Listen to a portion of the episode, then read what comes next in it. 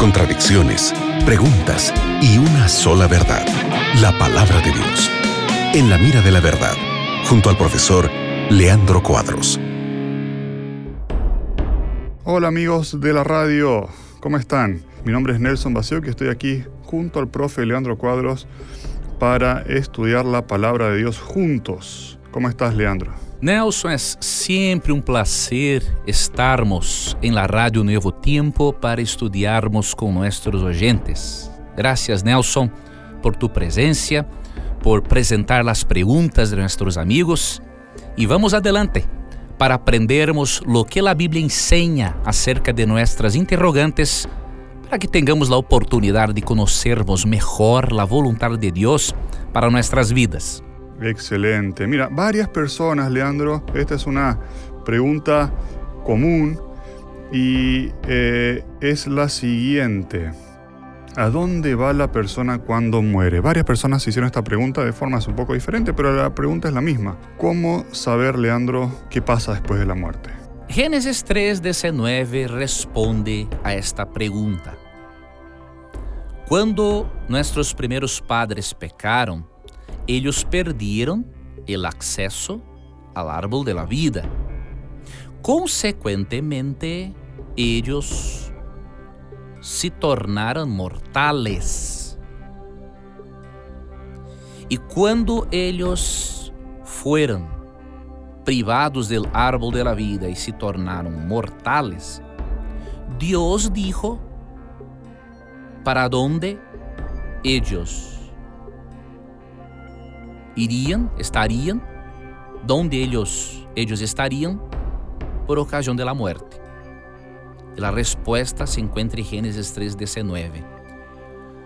Com el sudor de tu rostro comerás el pan hasta que vuelvas a la tierra, porque de ella fuiste tomado. Pues polvo eres e ao polvo volverás. Deus é bem claro. Quando muere, la persona vuelve para el polvo de la tierra. É por isso que a doutrina de la resurreição é vital para o cristianismo. É en el momento de la resurreição, mencionado em 1 Coríntios 15, e que ocorrerá em la segunda venida de Jesus, de acordo com 1 de Tessalonicenses 4, 16 e 17, é solamente por ocasião da ressurreição que o ser humano salirá del polvo de la terra. E se Deus dijo a Adão que ele iria para o polvo de la terra, Deus não ensinou que Adão iria para o cielo, para um lugar intermediário ou para o inferno, não iria volver para o polvo de la tierra.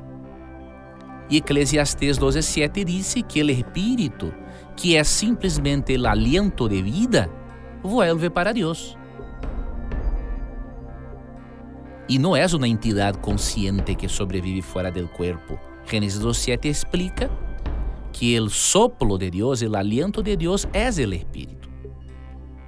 Então, em la muerte, la persona, de acordo com Gênesis 3:19, se encontra en el polvo de la tierra, inconsciente, de acordo com Eclesiastes 9, 5, 6 e 10, hasta el dia de la ressurreição que ocorrerá em la segunda venida de Jesus, de acordo com 1 Coríntios 15 e 1 de Tessalonicenses 4, 16 e 17. Excelente, gracias Leandro por tu respuesta y gracias a los amigos que han enviado su pregunta. Sin compañía de la red Nuevo Tiempo, en cualquier momento regresamos. Foi um prazer, amigo Nelson, estarmos outra vez mais em la Rádio Novo Tempo, estudando a Bíblia com nossos oyentes. Que Deus lhe bendiga, Nelson.